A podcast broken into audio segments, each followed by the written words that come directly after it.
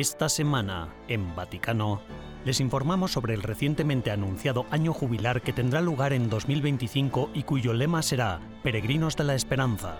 Escuchamos diversos testimonios de personas procedentes de todo el mundo que viajaron hasta Roma para el décimo Encuentro Mundial de las Familias y participamos en unas conferencias sobre el nuevo campo de investigación conocido como Teología de la Discapacidad, centrada en el empoderamiento de las personas con discapacidad. Todo esto y mucho más, ahora en Vaticano.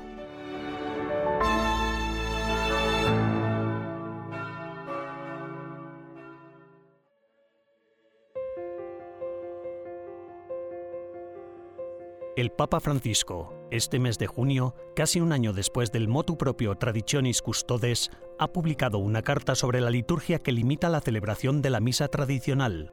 En esta carta apostólica de 15 páginas, Desiderio Desideravi, el Papa dijo que quería invitar a la gente a redescubrir, salvaguardar y vivir la verdad y la fuerza de la celebración cristiana.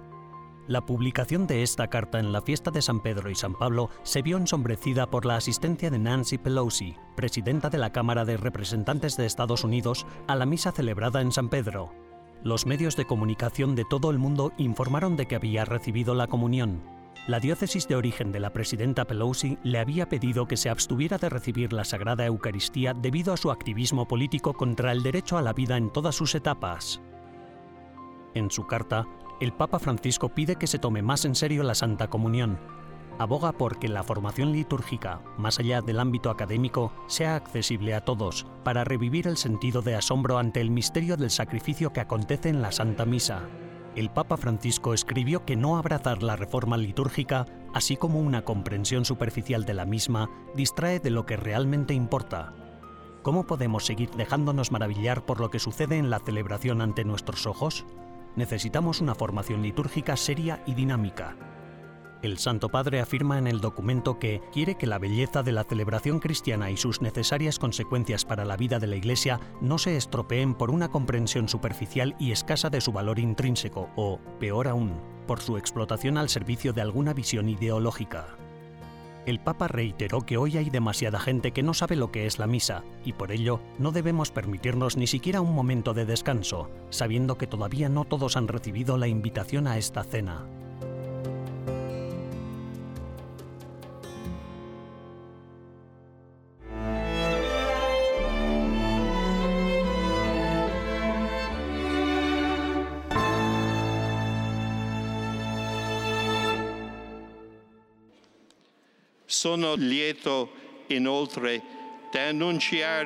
En la víspera de la finalización del décimo Encuentro Mundial de las Familias en Roma, el cardenal Kevin Farrell, durante la Santa Misa que concelebraba con el Papa Francisco, recordó que el año 2025 se celebrará como año jubilar, tal y como anteriormente se había anunciado. El 28 de junio, en la sala regia del Palacio Apostólico del Vaticano, se presentó el logotipo oficial. El lema del año será Peregrinos de la Esperanza. A la rueda de prensa asistieron, entre otros, el secretario de Estado, el cardenal Pietro Parolin, el arzobispo Rino Fisichella y Giacomo Travisani, el artista que diseñó el logotipo.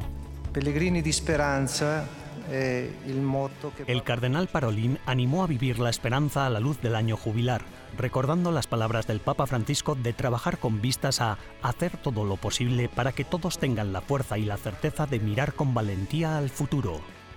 El arzobispo Fisichella explicó que al concurso de logotipo se presentaron un total de 249 trabajos procedentes de 213 ciudades de 48 países diferentes. Los participantes tenían edades comprendidas entre los 6 y los 83 años, y el jurado estaba formado por expertos en arte que evaluaron tanto los mensajes pastorales como los estéticos. De todas las propuestas, tres se presentaron al Papa Francisco, de entre las cuales el pontífice finalmente seleccionó esta. Il suo è un movimento dinamico, non uno stare statico. El ganador del concurso, Giacomo Travisani, explicó que utilizó el rojo para el color del amor, el naranja para el calor humano, el verde para la paz y el equilibrio, y el azul como color de la seguridad. El logotipo pretende representar cuatro figuras estilizadas para ilustrar la humanidad que se desprende de cada uno de los cuatro puntos cardinales que se abrazan para mostrar la hermandad que debe unir a los pueblos. Además, la primera de ellas sujeta una cruz como símbolo de fe y esperanza. La cosa importante es cercare di coinvolgere tutti. Lo más importante es que intentemos involucrar a todo el mundo. Si todo el mundo participa, si como en el caso del logotipo participan más de 300 personas de 46 países diferentes, ya es un paso muy significativo. Tappa molto significativa. Insieme a questo adesso dobbiamo anche coinvolgere Ahora además necesitamos involucrar a los músicos, ya que el siguiente paso será componer el himno oficial del jubileo. Sin embargo, en un momento como este en el que nos preparamos para celebrar un acontecimiento de gran intensidad espiritual, no debemos olvidar el lenguaje, la comunicación que llega y habla a todas las personas. arriva e giunge a tutti. Infine, Sin embargo, según los promotores, el logotipo pretende sobre todo mostrar que la peregrinación no es un camino individual, sino un camino comunitario cuyo movimiento se orienta cada vez más hacia la cruz.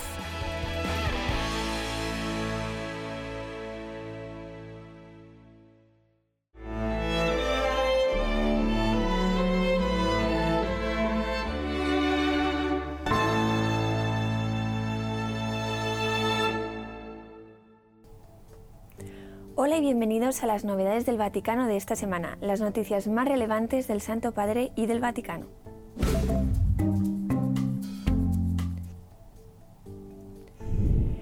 Elon Musk ha publicado que se reunió con el Papa Francisco en el Vaticano. El emprendedor sudafricano subió una foto con el Papa a Twitter el 2 de julio. Cuatro de los ocho hijos de Elon Musk también fueron fotografiados junto al Papa Francisco. El Vaticano aún no ha reconocido públicamente que el encuentro tuviera lugar. En Colombia, la Comisión de la Verdad ha presentado su informe final después de examinar la situación tras el acuerdo de paz entre el gobierno colombiano y el grupo rebelde Fuerzas Armadas Revolucionarias de Colombia, las FARC. En esta ocasión, el Papa Francisco ha hecho un llamamiento para que se siga el camino de la reconciliación. Desde 1964, hasta 260.000 personas han muerto y millones han sido desplazadas por causa de la Guerra Civil de Colombia. El Santo Padre ha manifestado en varias ocasiones su apoyo al fin de la violencia en el país. Tras tener que posponer su viaje a Sudán del Sur y a la República Democrática del Congo, que debía realizarse esta semana, el Santo Padre dijo estar muy desilusionado.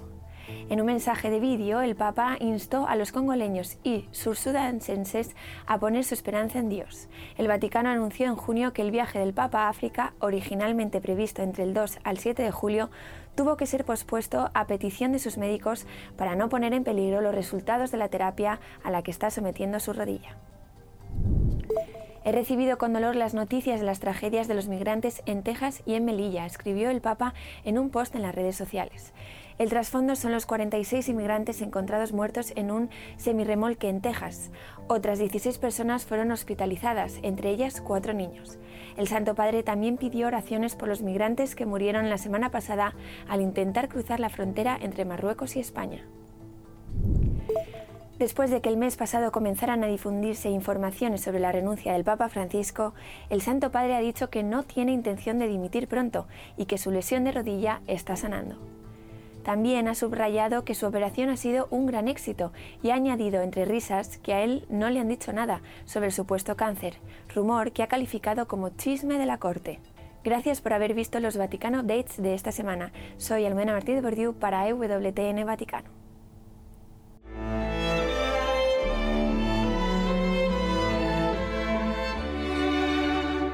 En breves instantes regresamos con más en Vaticano.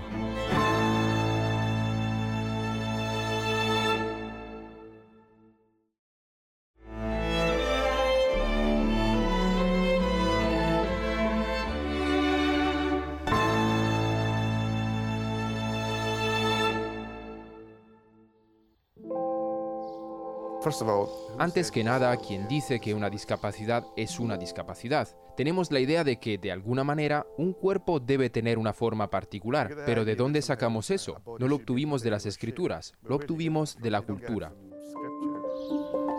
El pasado mes de junio se celebró en Roma una importante conferencia sobre teología de la discapacidad. El evento fue organizado por la Conferencia Episcopal Italiana y reunió a algunos de los principales expertos del mundo en este campo. Se debatió el tema de la discapacidad en los ámbitos de la vida familiar, los servicios asistenciales y la vida parroquial. La teología de la discapacidad es un área relativamente nueva de la teología que explora las formas en que la religión ha incluido o no ha incluido a las personas con discapacidad y necesidades especiales. Pero, ¿qué es exactamente la teología de la discapacidad? Para ayudarnos a entenderlo mejor, nos sentamos con Hans Reinders, profesor holandés experto en este campo. Es básico, consiste en profundizar sobre lo que podemos pensar acerca de las preguntas que la Iglesia hace sobre Dios.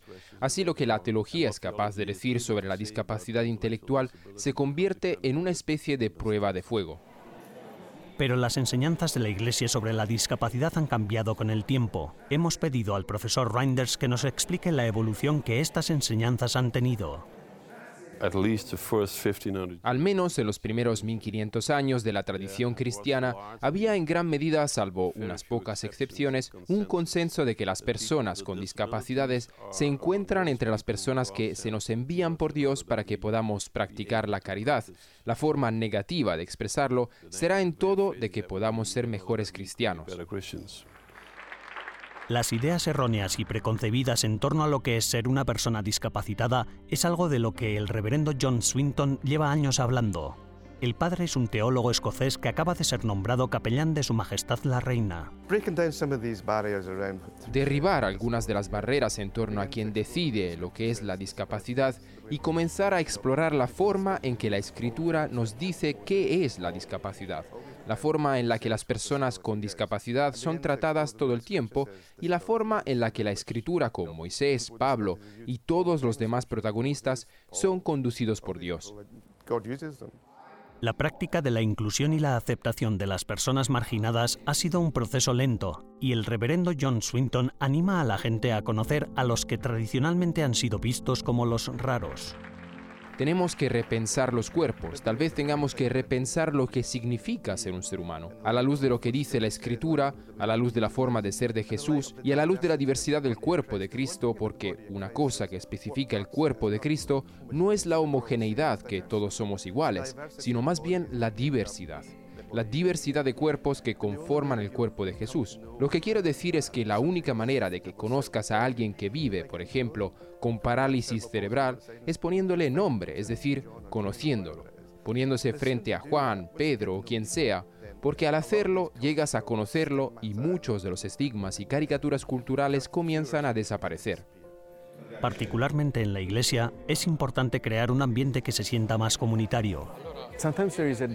A veces se corre el riesgo de crear un nosotros acogiendo a ellos, pero ¿quiénes son el nosotros y quién es el ellos? El doctor Luca Badetti enseña teología en la Universidad de Loyola, Chicago. Se especializa en estudios sobre la discapacidad y se centra en la importancia de crear una comunidad acogedora. Uh, se trata de crear una sociedad inclusiva a la que pertenezcan las personas. No se trata solo de tener una cantidad de personas en un grupo, ¿verdad? La diferencia entre grupo y comunidad es que en un grupo puedes tener un grupo de personas que pueden compartir ciertos valores o pueden unirse por una causa. Pero la pertenencia a una comunidad lleva esto a un nivel superior. Es un sentido de que cada persona es preciosa, una persona valorada, y cada persona tiene un papel que desempeñar y marca la diferencia en esa comunidad.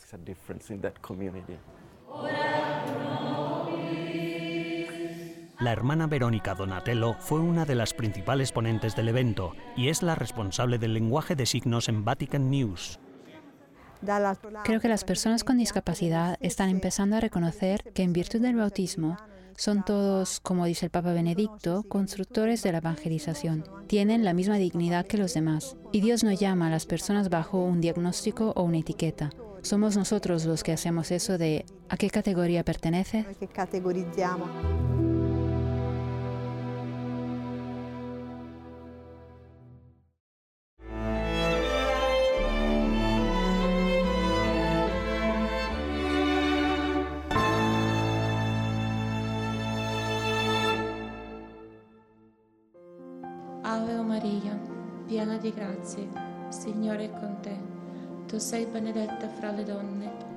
El rosario, como dijo el Papa San Pío X, es la más bella y rica de todas las oraciones a la mediadora de todas las gracias. Es la oración que más toca el corazón de la Madre de Dios. les presentamos a Asher y Blith Kaufman, un hijo y una madre que tienen la misión de compartir su amor y devoción por esta oración con los niños. El director de la oficina de EWTN Vaticano, Andrea Stonehauser, los conoció durante el décimo encuentro mundial de las familias en Roma. Estamos aquí, en la Plaza de San Pedro, durante el Encuentro Mundial de las Familias que se celebra esta semana en Roma. Y aquí conmigo están Asher y Blythe Kaufman, de Estados Unidos, una madre y un hijo que vinieron aquí a Roma para el Encuentro Mundial de las Familias, pero también dirigen una iniciativa muy cercana al corazón de la Iglesia y se llama el Rosario de los Niños. Cuéntenos, en primer lugar, algo de por qué han venido a Roma. Bueno, estamos aquí para el Encuentro Mundial de las Familias. Es la tercera vez que venimos. Fuimos al de Estados Unidos en 2015 y después también al de Irlanda. Pero esta ocasión es realmente especial poder venir a Roma. Para mi hijo también lo es, porque ha estado estudiando mucha historia romana. Es un lugar muy enriquecedor y ahora al venir a este encuentro hemos podido combinar el aprendizaje con nuestra fe. Asher, ¿puedes contarnos un poco más sobre qué es exactamente el Rosario de los Niños? Bueno, el Rosario de los Niños es un movimiento de grupos de oración para niños que se reúnen en parroquias, escuelas y orfanatos de todo el mundo. Nos distribuimos por todo el mundo para rezar el Rosario como un único grupo de oración. Eso es lo que hacemos. Estamos orientados en torno a la oración, el rezo del rosario. Nos reunimos. Bueno, los grupos se reúnen cada uno cuando puede en diferentes momentos de diferentes días, que por lo general suele ser mensualmente o semanalmente. Y ese es en realidad nuestro carisma, la oración, la oración de los niños. ¿Y qué le parece eso de rezar el rosario con niños? ¿No se aburren en algún momento rezándolo completo? Bueno, la verdad es que es interesante. Un abuelo de Irlanda me dijo que los niños se aficionan al rosario como los patos al agua. Me contó que había llevado a sus dos nietos al rosario de los niños. Comentó que no se preocupaba por quién quería dirigirlo. Decía que su nieto, creo que tenía siete años, quería dirigir todas las oraciones. Ese es otro componente de nuestro rosario para niños. No está dirigido por adultos, sino por los niños mismos. Hay un líder de grupo que es un adulto, pero luego se anima a los niños a subir al estrado, tomar el micrófono y dirigir las oraciones. Así los niños ejercen su propio liderazgo. Y para los más pequeños, también contamos con rosas que pueden colocar a los pies de la Virgen. Así sienten que realmente están haciendo algo y que hay mucha actividad en la oración. Es algo que también los compromete. Asher, ¿rezas el rosario todos los días? Lo intento, sí. ¿Por qué rezas el rosario? Bueno, el rosario es una oración muy importante en la iglesia. Creo que lo hago por las apariciones. Además, los papas han escrito muchas encíclicas sobre él. Es una oración muy importante que te proporciona muchas gracias. Y obviamente con cada misterio viene, bueno, no sé si la gente sabe esto, Así que tú, tú realmente ayudas a desarrollar tu relación con Dios apartando tiempo a propósito para Él. Y ya sabes, en la vida a veces es difícil de conseguir, y si lo mantienes constante, creo que realmente ayuda a desarrollar tu relación con Dios y a tratar de seguir el plan que Dios tiene para uno en la tierra. El Rosario de los Niños es verdaderamente internacional. Hay muchos países que participan. ¿De cuántos países estamos hablando? Bueno, contamos con aproximadamente 34 países. Justo antes de la pandemia, pasamos un mes en África, visitando nuestros grupos en Kenia, Tanzania y Uganda donde actualmente estamos viendo un crecimiento increíble, pero también estamos viendo un gran crecimiento en Europa. Estamos haciendo un gran esfuerzo. Acabamos de lanzar nuestra página web de Rosario para Niños en alemán. Tenemos nuestros materiales en inglés, español y francés, y ahora también en alemán. Estamos tratando de dedicar mucho tiempo extra aquí en Europa para trabajar con las familias, con las parroquias y las escuelas. ¿Cuáles son vuestras expectativas con el Encuentro Mundial de las Familias? Bueno, al haber asistido a los dos anteriores, tenemos muchos amigos con los que nos hemos reunido, clérigos, obispos, etc. Y esperamos reunirnos con las personas con las que ya hemos establecido contactos, pero también con más, pues como comentabas, hay gente que viene de más de 100 países diferentes. Seguimos queriendo hacer esas maravillosas colaboraciones, conexiones con gente de otros países, porque realmente vemos que a través de las oraciones de los niños, este Rosario de los Niños tiene la capacidad de unir a la Iglesia de una manera muy sencilla y hermosa.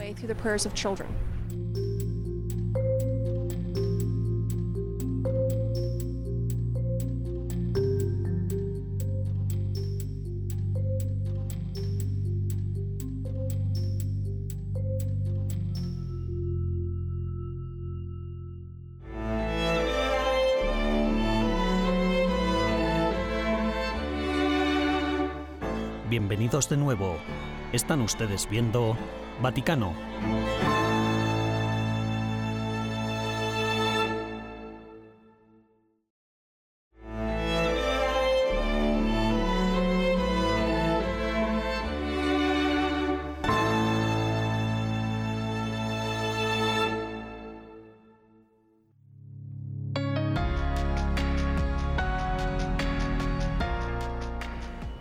Nos encontramos en el décimo Encuentro Mundial de las Familias en Roma, justo a la salida de la Sala Pablo VI, lugar en el que todas las familias atienden a las conferencias, así como a los diferentes testimonios en los que comparten sus experiencias sobre la vida, la fe y la vida familiar. Echemos un vistazo.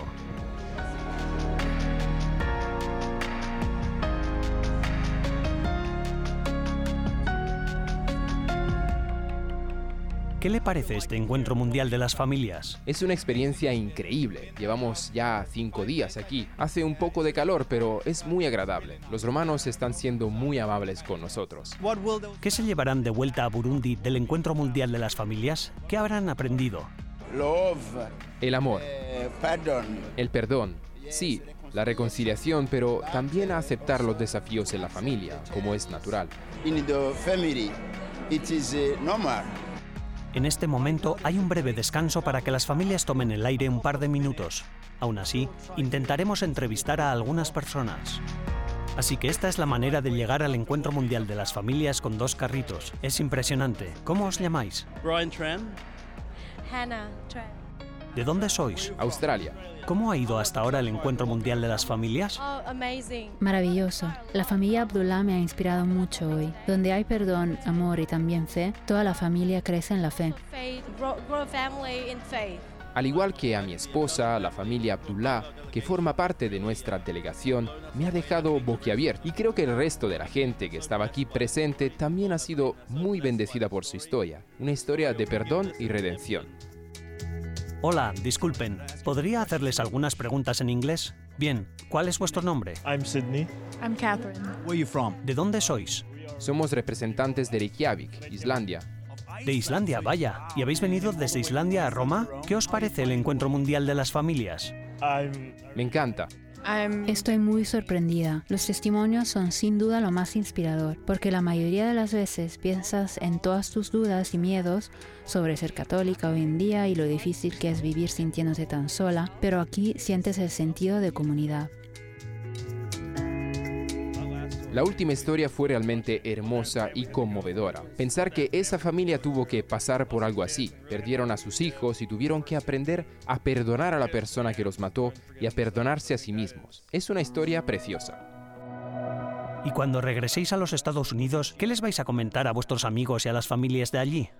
Sin duda, el impactante mensaje del perdón y la comprensión de lo unida que está la Iglesia Católica. Ver que todas esas familias de diferentes orígenes tienen semejante unidad, que a pesar de las diferencias entre las familias, podemos ver el amor de Dios a través de todas ellas.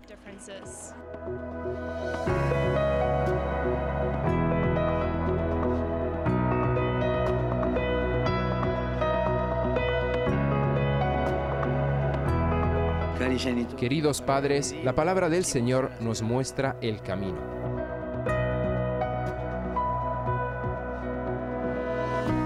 La misa que celebra el Papa Francisco cerrando el décimo encuentro mundial de las familias aquí, en la Plaza de San Pedro, está a punto de acabar. Los peregrinos serán enviados después del Ángelus a sus diócesis de origen, no solo para llevar la buena nueva del Evangelio, sino también para compartir lo que han aprendido en este décimo encuentro mundial de las familias en Roma. Y mientras salen de la Plaza de San Pedro, preguntamos a los peregrinos qué será de todo esto.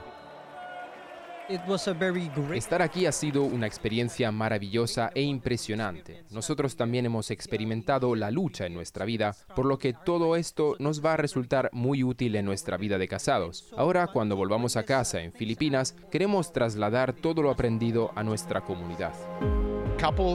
Parejas y laicos comprometidos, tanto hombres como mujeres, están trabajando mucho por la pastoral familiar. Están dándolo todo con un corazón abierto, están implicando a las familias para hacer redes de familias que sean activas. ¿Qué os lleváis de vuelta con vosotros? Uh, well, um, happiness and Bueno, nos vamos felices pues encontramos a Jesucristo. nuestra fe que está viva. Queremos repetirlo quizás en 2025, con más niños, quién sabe. With more kids, we don't know.